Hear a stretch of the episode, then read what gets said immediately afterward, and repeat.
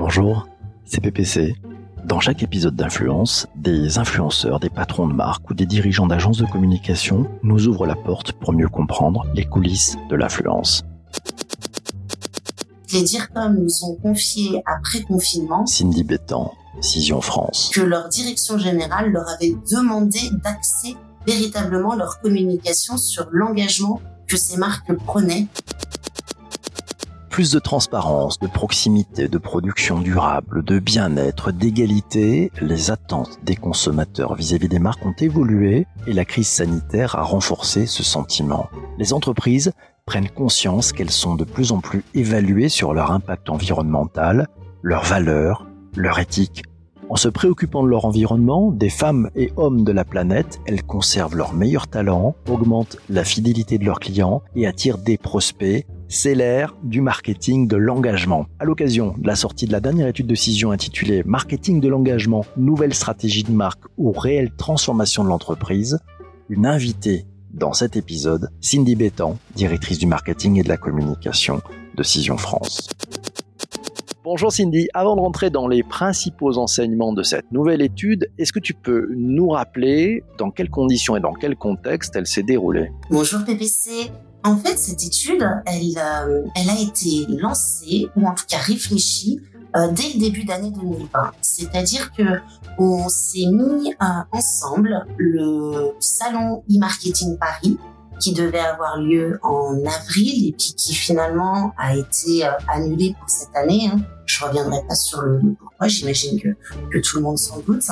Et aussi en partenariat avec le Club des annonceurs, qui est un club qui réunit euh, de, de, de grands DIRCOM pour réfléchir à l'avenir de, de la profession.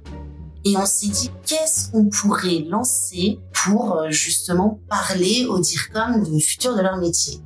Et l'engagement euh, est devenu naturellement sur la table. Donc euh, en janvier, on a commencé à lancer une étude auprès des DIRCOM et des DIR marketing sur euh, l'engagement des marques, comment ils voyaient la chose, où ils en étaient. Donc vous avez lancé l'étude euh, en janvier, c'était avant la phase de confinement. On a relancé le sondage auprès euh, des personnes qu'on avait interrogées, donc euh, plus de 400 euh, DIRCOM et DIR marketing en France.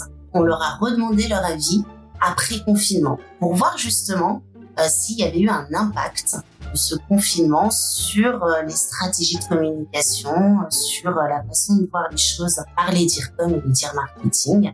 Donc c'est ça qui est intéressant, c'est qu'on a un avant-après confinement. Donc vous avez fait deux prises, ça c'est super, donc deux prises de température.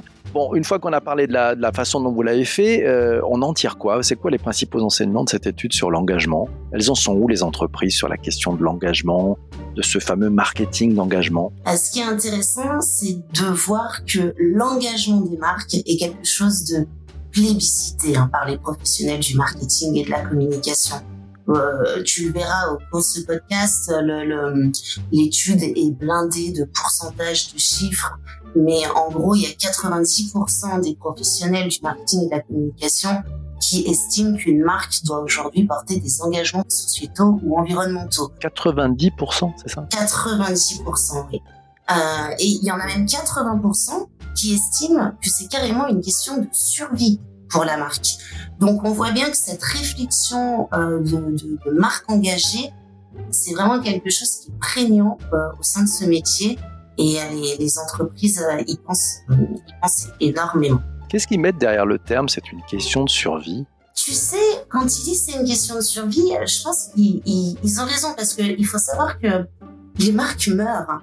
Euh, Jacques Seguela a fait euh, une interview sur euh, e-marketing.fr il y a, pas longtemps et il nous disait euh, 80% des marques du XXe siècle ont disparu et 80% des marques du XXIe siècle connaîtront le même sort a priori. Il n'y a pas de raison. Une marque, c'est quelque chose pour survivre. Euh, c'est quelque chose qu'il faut entretenir, qu'il faut nourrir, qu'il faut réfléchir.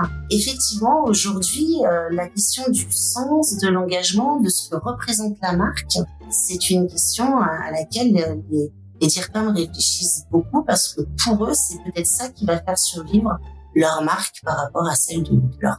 Cette pandémie, cette phase un peu dure, enfin dure d'ailleurs, de, de confinement qu'on a vécu, puis la, la crise continue, hein, quel a été son impact sur, sur les programmes d'engagement et est-ce qu'il y a des actions concrètes que tu peux souligner? On va parler avant, après confinement. De toute façon, la crise de la pandémie, on, est toujours en plein dedans. Le confinement a eu euh, un effet accélérateur de cette tendance. Après, est-ce que c'est vraiment un changement en profondeur ou est-ce que c'est plutôt de l'opportunisme?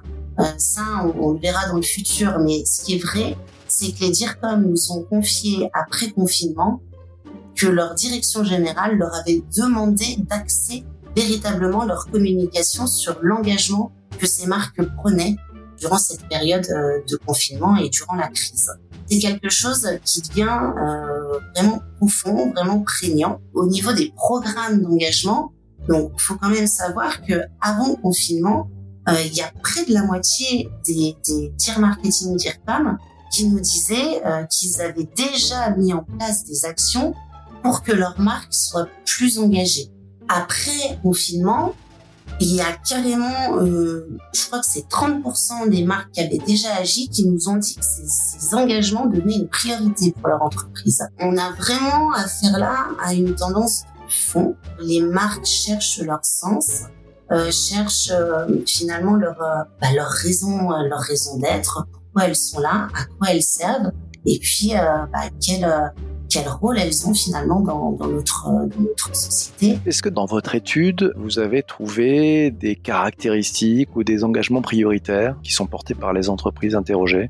Quand euh, on a demandé finalement aujourd'hui quelles étaient les actions qu'ils avaient mis en place, pratiquement toutes les entreprises nous disaient qu'elles avaient mis en place des, des, des, actions internes pour de bonnes pratiques environnementales au sein de leur entreprise. Donc c'est-à-dire euh, faire le tri par exemple euh, en ce qui concerne les déchets au sein de leur entreprise. Finalement ça, euh, on peut pas dire que c'était très profond et que ça touchait véritablement au business de l'entreprise. Après confinement, la priorité de l'entreprise, donc s'il fallait garder qu'un seul engagement, donc il y en avait plusieurs, hein, il y avait les bonnes pratiques internes, euh, il y avait l'égalité homme-femme, l'inclusion, euh, tout un tas d'engagements. Mais celui qui a fait un gros boom après, euh, après confinement, c'est les achats et la production responsable. C'est-à-dire que si on en croit cette étude, il semblerait que les actions d'engagement des sociétés soient beaucoup plus profondes et aillent toucher jusqu'au fonctionnement de l'entreprise. Qui sont mes fournisseurs Où est-ce que j'achète Où est-ce que je produis Comment sont faits euh, mes produits Donc là, j'ai l'impression que l'engagement passe de quelque chose un peu un peu superficiel, hein, parce que finalement, euh, diminuer le papier, euh, faire le tri, recycler les piles usagées, c'est finalement des bonnes pratiques citoyennes qu'on a nous dans notre quotidien et qui arrivent dans l'entreprise. Après confinement, on se rend bien compte que les entreprises regardent plus précisément, mais finalement, comment tourne leur entreprise et où est-ce qu'elle pourrait faire mieux en termes d'achat, en termes de production j'ai l'impression que c'est quelque chose qui devient plus profond. Tu nous dis, il y a grosso modo 4-5 familles, c'est ça euh, L'égalité homme-femme, la promotion de la diversité, de l'inclusion, les bonnes pratiques environnementales, bien-être des salariés, et puis le boom sur achat production euh, responsable et durable. Mais toutes ces boîtes, finalement, elles s'engagent à peu près sur la même chose, non?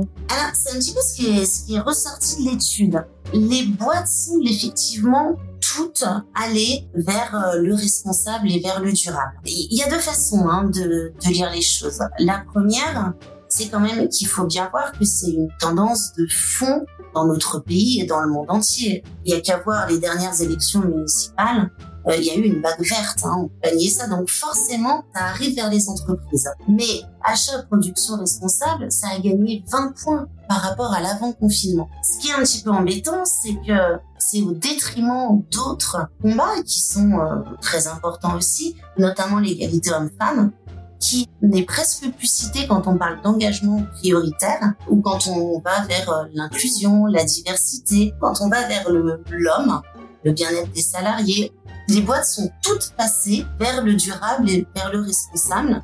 Alors c'est très bien, hein, il n'y a pas de, problème avec ça. Mais attention parce que il faut peut-être pas confondre tendance et puis euh, nouvelle façon de vivre et nouvelle façon de voir les choses, ce qui est très bien d'ailleurs quand on va vers plus d'écologie, mais euh, ne pas confondre avec euh, pourquoi l'entreprise s'engage, quelle est sa raison d'être et pourquoi est-ce que c'est cohérent qu'elles aillent là-dessus.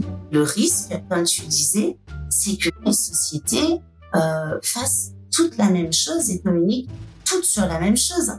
C'est un petit peu ce qu'on voit en ce moment. Hein. Je sais pas si, si tu as remarqué à la télé, mais euh, tout le monde est made France, euh, tout le monde euh, est responsable, tout le monde fait attention à travailler en local pour aider l'agriculteur du coin. À un moment donné, il s'agirait peut-être de revenir aussi aux fondamentaux, de savoir quelle est ma différenciation, pourquoi est-ce que je vais là-dessus, qu'est-ce qui me rend légitime. Je pense qu'il y, a, beaucoup de confusion hein, sur tout ça et que là, peut-être le choc de ce qui nous est arrivé, il y a quoi, nous a fait peut-être aller tête baissée euh, vers tous la même chose, au lieu de réfléchir à, OK, euh, quelle société je suis, quelle entreprise je veux être, que représente ma marque, à qui elle s'adresse, du coup, vers quoi euh, je veux m'engager, je veux aller? Le marketing d'engagement, pour toi, c'est juste une tendance ou tu penses que c'est un changement extrêmement profond pour tous ces spécialistes du marketing et de la communication? Le marketing de l'engagement doit être quelque chose de profond de toute façon euh, si on veut qu'il ait des effets positifs. Le consommateur ne sera pas dupe et saura bien si justement on est en train de parler que de marketing de l'engagement ou est-ce qu'on est en train de parler de marques engagées et d'entreprises engagées? Tu peux nous donner quelques exemples, on va faire un peu de name dropping. Euh, et c'est quoi les boîtes qui s'engagent vraiment d'après toi? Allez. Voilà, je peux, je peux te donner quelques exemples, mais c'est quand même une tendance de fond. Pour revenir sur ta première question, parce que c'est pas nouveau, c'est quand même soutenu par la loi, hein, puisqu'il y a la loi Pacte, qui est quand même arrivée l'année dernière, en 2019, pour que les entreprises puissent mettre dans leur statut euh, ce caractère de, de marque engagée, c'est quand même quelque chose de profond. Tu veux des exemples de, de, de marques engagées, c'est-à-dire des, des marques qui finalement se servent euh, de cette raison d'être et, et, donc de l'engagement qui va derrière comme euh, d'une boussole et de quelque chose qui va orienter leur choix stratégique. On peut citer euh, Danone, on peut citer Nike, on peut citer Carrefour, ont vraiment fait à un moment donné des choix courageux qui orientent le business de leur entreprise. Danone, par exemple, a décidé euh, de vendre sa partie euh, biscuit parce qu'à un moment donné, quand on veut être l'acteur de la santé, et bah bye bye euh, le gâteau, euh, pito, tuc et, et, je ne sais quoi. Carrefour, qui veut être l'acteur de la transition alimentaire, annonce récemment qu'il va abandonner toute la partie non alimentaire, en tout cas les trucs type gros électroménagers ou bijouterie ou, ou photos ou ce genre de choses. Donc il y a des vrais choix stratégiques qui, qui sont issus de ces engagements-là. Là, c'est une marque engagée. Après, quand il s'agit de marketing, d'engagement, vraiment en surface, en disant euh, euh on a donné un peu d'argent à telle association euh, parce que euh, nous, on veut que telle population puisse accéder à l'entreprise. là, là, si, si à un moment donné, c'est pas suivi de faits concrets, si on se bat pour l'égalité homme-femme et que dans peut dire, il y a 90% d'hommes, on a, on a tout de suite un problème.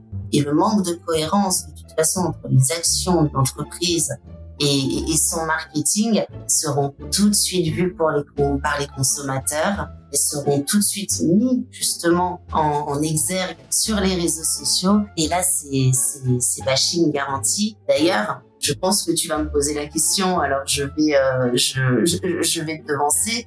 Euh, l'étude montre aussi qu'un des freins au marketing de l'engagement pour les, pour les marketeurs, c'est le bashing. Parce que euh, ils veulent bien faire des campagnes, mais il faut qu'ils soient sûrs que de leur côté, bah, ils soient clean et cohérents. Parce que sinon, ils savent que ça va être complètement contre-productif. Donc l'engagement, ça demande plus de, de devoirs que de droits, en fait, hein, c'est ça hein Eh bien, c'est-à-dire qu'il faut nettoyer devant sa porte avant, euh, avant de pouvoir euh, lancer, euh, lancer de, de, de, beaux messages. Et quand bien même on essaye de faire les choses bien, c'est là où le consommateur est, vraiment très dur parce que je pense qu'il faut aussi accepter que les marques y aillent pas à pas, soient pas complètement irréprochables, mais il faut déjà arriver quand même à saluer l'effort et donner le temps au temps. On change pas une entreprise de, de bout en bout comme ça parce que une marque engagée, ça imprègne tous les départements de l'entreprise. Ça va imprégner les achats, mais ça va imprégner le recrutement, euh, la façon dont on dont on voit euh, employés, euh, dont on les traite. Donc c'est quelque chose qui est vraiment profond et on peut pas le décréter du jour au lendemain. Il faut aussi accepter qu'il y a encore des failles et l'entreprise doit communiquer sur le fait que oui, euh, on s'est engagé, on y arrivera, mais il y a encore du chemin à parcourir. Je pense que le consommateur peut entendre ça, mais il faut que les entreprises restent un petit peu humbles aussi et soient transparentes sur ce qu'elles veulent faire et puis euh, sur le reste, euh, le reste du chemin à parcourir. Et, c'est comme ça qu'on arrive à, à, vraiment avoir une vraie proximité, une vraie transparence, une vraie authenticité avec ces relations consommateurs.